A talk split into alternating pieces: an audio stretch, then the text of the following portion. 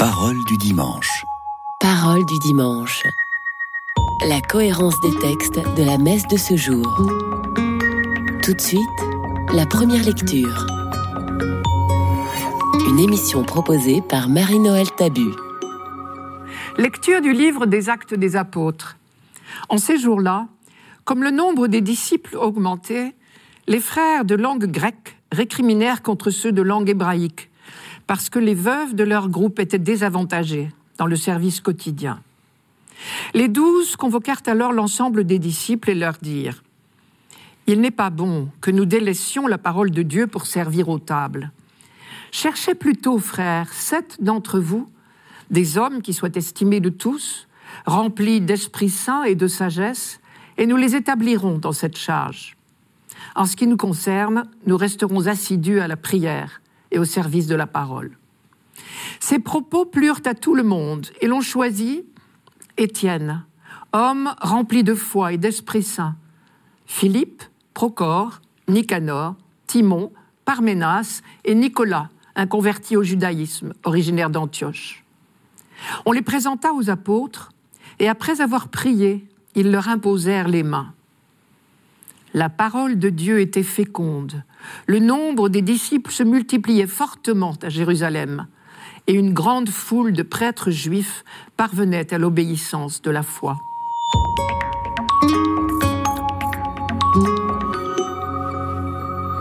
En ces jours-là, comme le nombre des disciples augmentait, les frères de langue grecque récriminèrent contre ceux de langue hébraïque.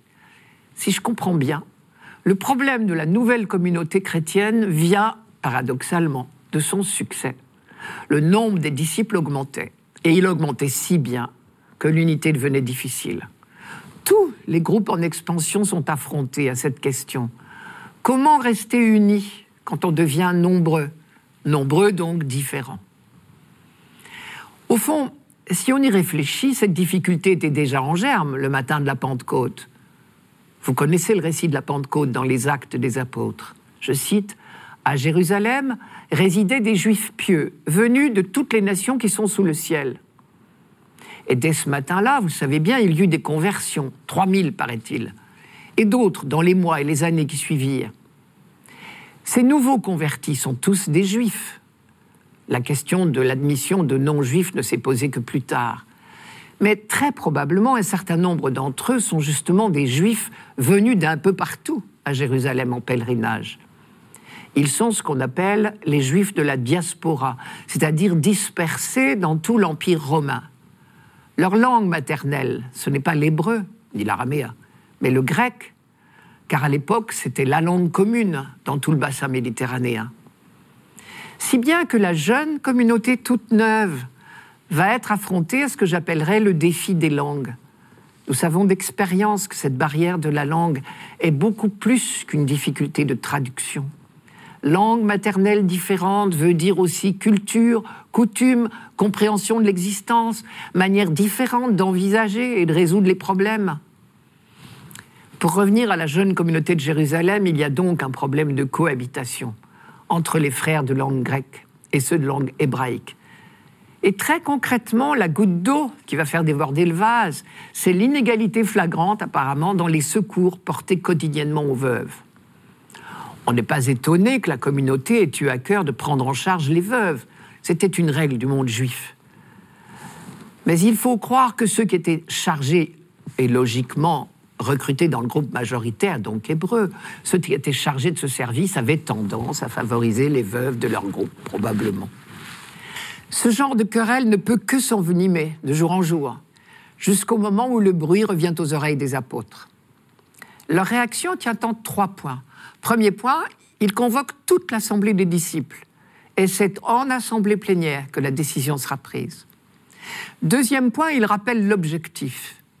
Il s'agit de rester fidèle à trois exigences de la vie apostolique la prière, le service de la parole et le service des frères, les veuves en l'occurrence.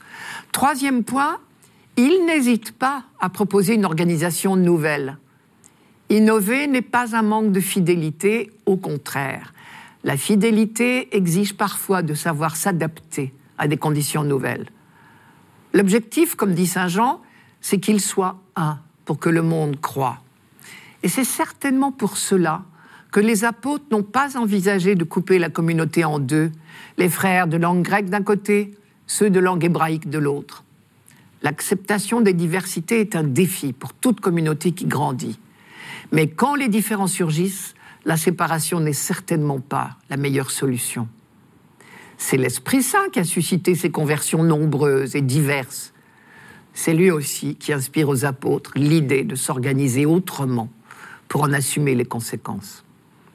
Et donc les douze décident de nommer des hommes capables d'assumer ce service des tables, puisque c'est cela qui pose problème. Je vous rappelle le texte. Cherchez, frères, sept d'entre vous, qui soient des hommes estimés de tous, remplis d'Esprit Saint et de sagesse, et nous leur confierons cette tâche. On notera que les sept hommes désignés portent des noms grecs. Ils font peut-être partie du groupe des chrétiens de langue grecque, puisque c'est dans ce groupe qu'il y avait des récriminations. Et voilà donc une nouvelle institution qui est née. Ces nouveaux serviteurs de la communauté n'ont pas encore de titre. Je remarque que le mot diacre n'est pas employé dans le texte. Donc n'assimilons pas trop vite nos diacres d'aujourd'hui à ces hommes chargés du service des tables à Jérusalem. Retenons seulement que l'Esprit saura nous inspirer à chaque époque les innovations qui seront indispensables pour assurer fidèlement les diverses missions et priorités de l'Église.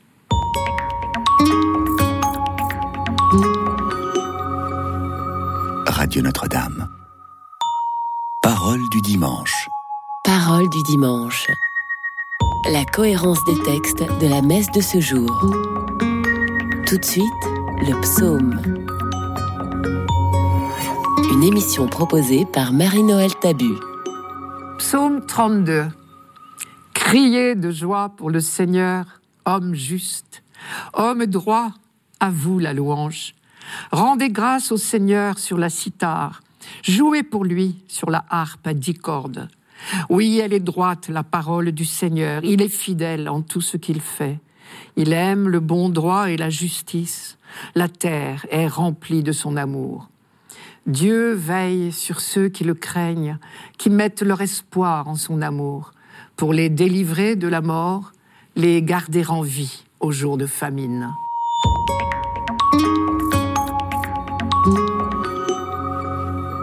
Dieu veille sur ceux qui le craignent, qui mettent leur espoir en son amour. Nous découvrons ici une belle définition de ce qu'on appelle la crainte de Dieu. Craindre le Seigneur au sens biblique, c'est tout simplement mettre notre espoir en son amour. Le croyant au sens biblique, c'est quelqu'un qui est plein d'espoir.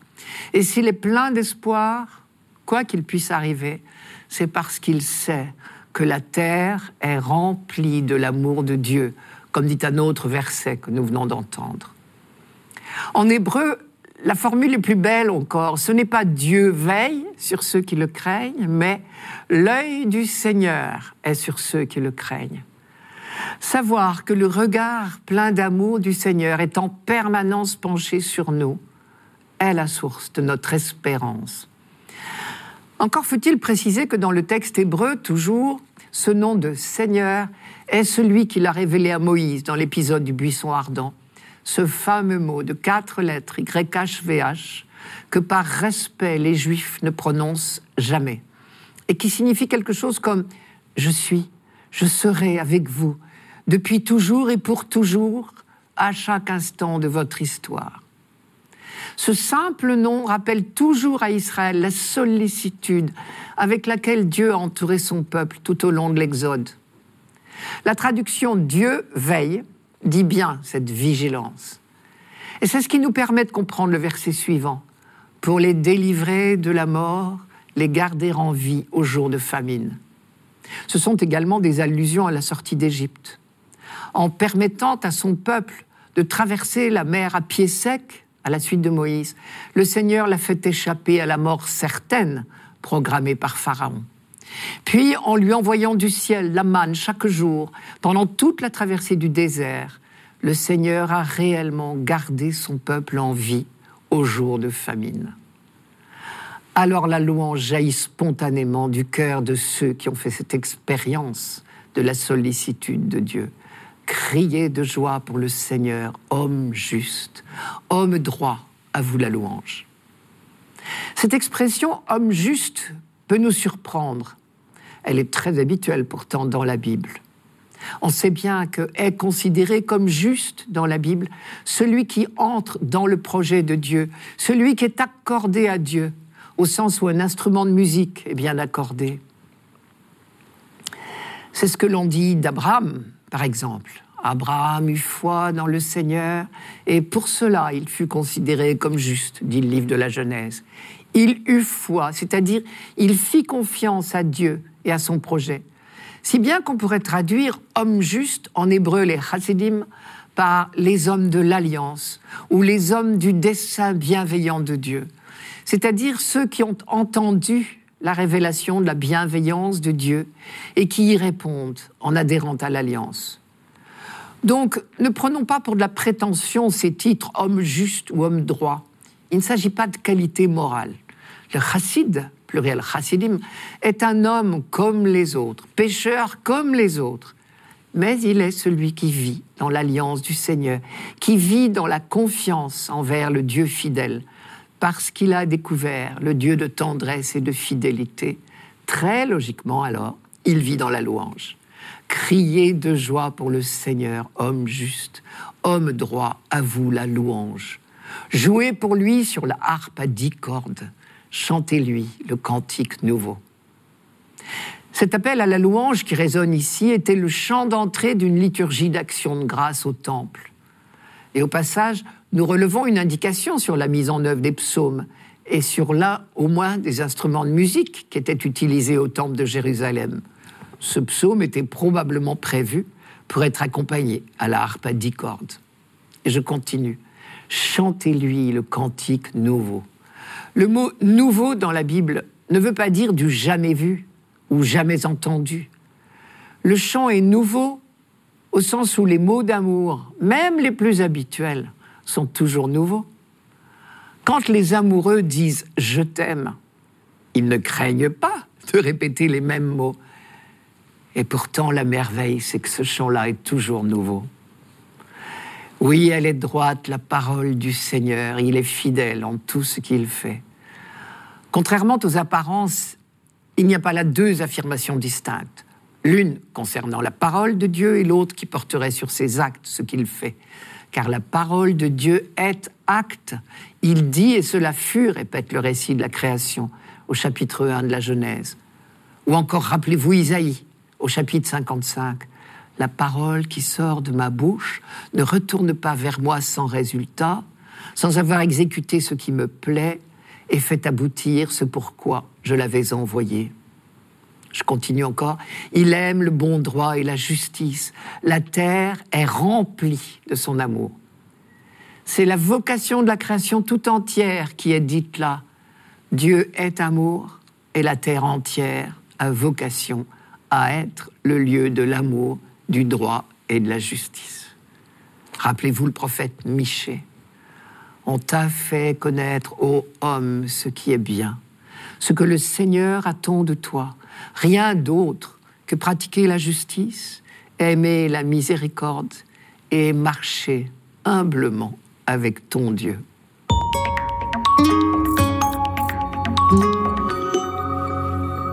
Radio Notre-Dame. Parole du dimanche. Parole du dimanche. La cohérence des textes de la messe de ce jour. Tout de suite, la deuxième lecture. Une émission proposée par Marie-Noël Tabu. Lecture de la première lettre de Saint Pierre apôtre. Bien-aimés, approchez-vous du Seigneur Jésus. Il est la pierre vivante, rejetée par les hommes, mais choisie et précieuse devant Dieu. Vous aussi, comme pierre vivante, entrez dans la construction de la demeure spirituelle pour devenir le sacerdoce saint et présenter des sacrifices spirituels agréables à Dieu par Jésus-Christ. En effet, il y a ceci dans l'Écriture. Je vais poser en sillon une pierre angulaire, une pierre choisie, précieuse. Celui qui met en elle sa foi ne saurait connaître la honte. Ainsi donc, honneur à vous les croyants. Mais pour ceux qui refusent de croire, il est écrit La pierre qu'ont rejetée les bâtisseurs est devenue la pierre d'angle, une pierre d'achoppement, un rocher sur lequel on trébuche. Ils achoppent ceux qui refusent d'obéir à la parole. Et c'est bien ce qui devait leur arriver.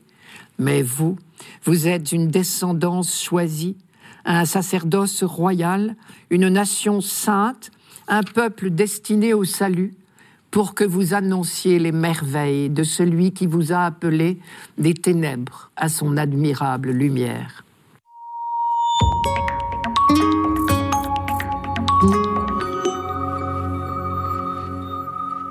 C'est le même verbe en hébreu qui signifie construire une maison et aussi fonder sa famille ou fonder une société.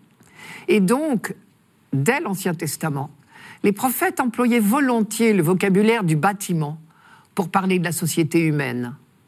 Isaïe, par exemple, avait inventé une parabole sur ce thème. Et il comparait le royaume de Jérusalem à un chantier mal dirigé. Sur ce chantier, il y avait un bloc de pierre admirable qui aurait dû devenir la pierre angulaire du monument. Mais les architectes méprisaient ce bloc de pierre et préféraient utiliser des pierres de mauvaise qualité. C'était une manière pour Isaïe d'accuser les autorités d'abandonner les vraies valeurs et de fonder la société sur de fausses valeurs. Plus tard, avec le temps, on avait pris l'habitude d'appliquer ce terme de pierre angulaire au Messie. Lui saurait reprendre et restaurer le chantier de Dieu. Pierre, à son tour, développe cette comparaison pour parler du Christ.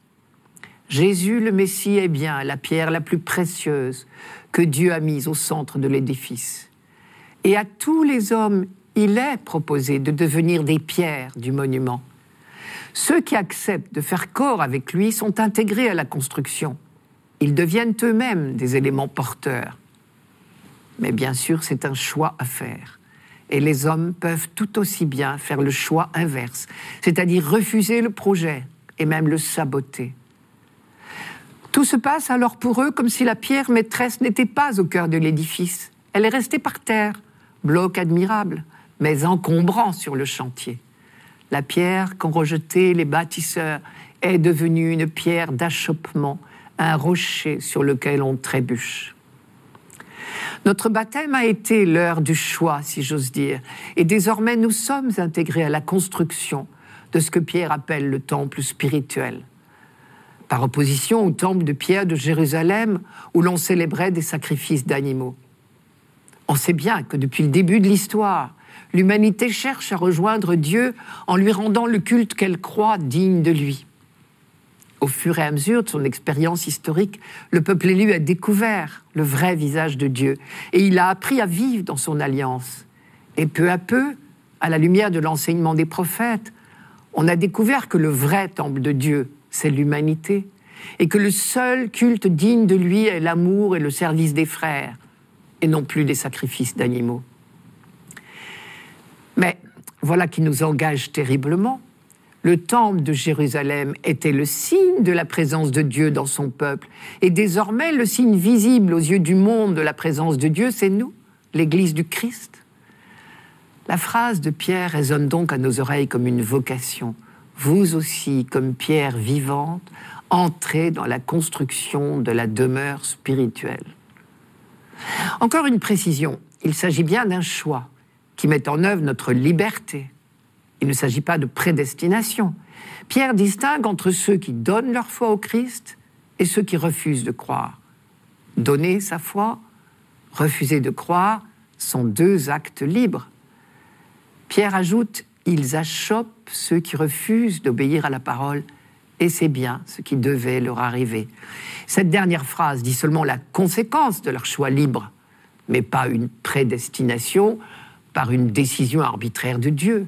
Le Dieu libérateur ne peut que respecter notre liberté. Lors de la présentation de Jésus au temple, rappelez-vous, Siméon l'avait annoncé à Joseph et Marie. Il avait dit, il est là pour la chute ou le relèvement de beaucoup en Israël. Siméon ne disait pas là une nécessité exigée par Dieu, mais les conséquences de la venue de Jésus. Et effectivement, sa présence a été pour certains occasion de conversion complète tandis que d'autres se sont endurcis. Pierre conclut, mais vous, vous êtes une descendance choisie, un sacerdoce royal. Au jour de notre baptême, nous avons été greffés sur le Christ. Le rituel du baptême dit, vous êtes devenus membres du Christ, prêtre, prophète et roi. Cela ne veut pas dire que chacun de nous est désormais prêtre, prophète et roi. Il n'y en a qu'un. Le Christ est le seul prêtre, prophète et roi. Et nous, nous sommes greffés sur lui. Nous sommes membres de son corps. Par le baptême, nous avons été agrégés à ce peuple saint, naturalisés, si on peut dire. Nous avons acquis ce jour-là une nouvelle nationalité, celle du peuple de Dieu. Notre hymne national, désormais, c'est l'Alléluia. Et Pierre termine en nous disant, vous êtes donc chargés d'annoncer les merveilles de celui qui vous a appelé les ténèbres à son admirable lumière.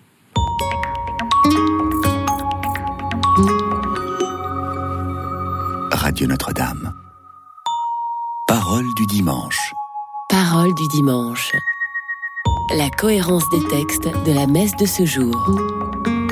Pour finir, l'Évangile. Une émission proposée par Marie-Noël Tabu. Évangile de Jésus-Christ selon Saint Jean. En ce temps-là, Jésus disait à ses disciples, Que votre cœur ne soit pas bouleversé. Vous croyez en Dieu, croyez aussi en moi. Dans la maison de mon Père, il y a de nombreuses demeures.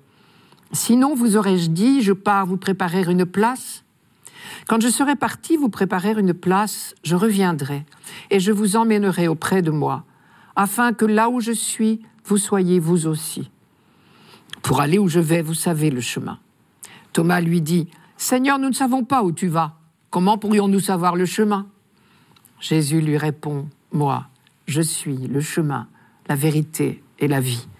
Personne ne va vers le Père sans passer par moi.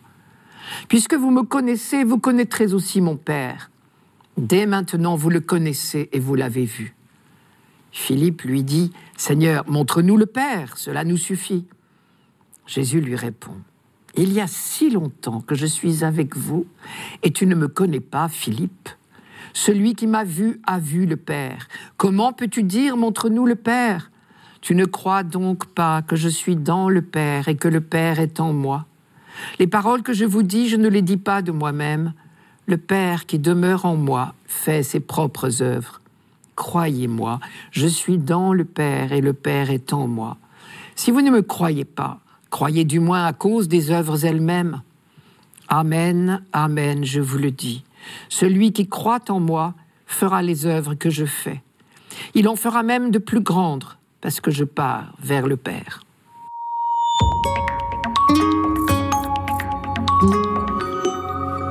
Si Jésus commence par dire ne soyez donc pas bouleversés, c'est que les disciples ne cachaient pas leur angoisse, et on les comprend. Ils se savaient cernés par l'hostilité générale. Ils savaient que le compte à rebours était commencé. Et cette angoisse se doublait, pour certains d'entre eux au moins, d'une horrible déception. Nous espérions qu'il était celui qui allait délivrer Israël, sous-entendu des Romains, diront les disciples d'Emmaüs quelques jours plus tard. Les apôtres partageaient cette espérance politique. Or, leur chef va être condamné, exécuté, fini les illusions. Et donc Jésus s'emploie à déplacer leur espérance il ne va pas combler l'attente que ces miracles ont fait naître. Il ne va pas prendre la tête du soulèvement national contre l'occupant. Au contraire, il n'a cessé de prêcher la non-violence. Mais la libération qu'il apporte se situe sur un autre plan. S'il ne comble pas l'attente terrestre de son peuple, il est pourtant celui qu'on attendait. Il commence par faire appel à leur foi. L'espérance ne peut s'appuyer que sur la foi. Et Jésus revient plusieurs fois sur le mot croire. Ne soyez donc pas bouleversés, puisque vous croyez en Dieu. Seulement une chose est de croire en Dieu, et cela c'est acquis. Une autre est de croire en Jésus, au moment précisément où il semble avoir définitivement perdu la partie. Pour accorder à Jésus la même foi qu'à Dieu, il faut pour ses contemporains faire un saut formidable. Et donc il faut que Jésus leur fasse percevoir l'unité profonde entre le Père et lui. Et c'est la deuxième ligne de force de ce texte. Je suis dans le Père et le Père est en moi. Celui qui m'a vu a vu le Père. Cette dernière phrase résonne tout particulièrement lorsqu'on sait ce qui est arrivé quelques heures plus tard. Cela veut dire que la révélation du Père culmine sur la croix. Et que fait Jésus mourant sur la croix? Il continue à aimer les hommes, tous les hommes, puisqu'il pardonne même à ses bourreaux. Personne ne va vers le Père sans passer par moi. Ce n'est certainement pas une mise en garde ou une sorte d'obligation qui est dite là. Il me semble que c'est beaucoup plus profond que cela. Il s'agit du mystère de notre solidarité en Jésus-Christ. C'est vraiment un mystère. Nous avons bien du mal à nous en faire une idée. Et pourtant, c'est l'essentiel du projet de Dieu. Le Christ total, comme dit Saint Augustin, c'est l'humanité tout entière. Et cette solidarité de Jésus-Christ est dite à toutes les pages du Nouveau Testament. Paul, par exemple, l'a dit quand il parle d'une nouvelle Adam, et aussi quand il dit que le Christ est la tête du corps dont nous sommes les membres. Je cite Paul, La création tout entière gémit dans les douleurs d'un enfantement qui dure encore. C'est dans la lettre aux Romains. L'enfantement dont il parle, c'est celui du corps du Christ, justement. Jésus lui-même a très souvent employé l'expression Fils de l'homme pour annoncer la victoire définitive de l'humanité tout entière, rassemblée comme un seul homme. Et si je prends au sérieux cette phrase, personne ne va vers le Père sans passer par moi, et que j'y entends la solidarité de toute l'humanité en Jésus-Christ, alors il faut dire aussi la réciproque. Le Christ ne va pas vers le Père sans nous. C'est le, sens des phrases du début, je crois bien. Là où je suis, vous y serez vous aussi. Quand je serai allé vous préparer une place, je reviendrai vous prendre avec moi. Et Paul le dit encore autrement, rien ne pourra nous séparer de l'amour de Dieu manifesté en Jésus-Christ. Et Jésus termine par une promesse solennelle. Celui qui croit en moi accomplira les mêmes œuvres que moi. Après tout ce qu'il vient de dire sur lui, le mot œuvre ne veut certainement pas dire seulement miracle. Dans tout l'Ancien Testament, le mot œuvre, en parlant de Dieu, est toujours un rappel de la grande œuvre de Dieu pour libérer son peuple. Ce qui veut dire que désormais les disciples sont associés à l'œuvre entreprise par Dieu pour libérer l'humanité de tout esclavage physique ou moral. Cette promesse du Christ devrait nous convaincre tous les jours que cette libération est possible. C'était Parole du dimanche, une émission présentée par Marie-Noël Tabu. Rendez-vous dimanche prochain.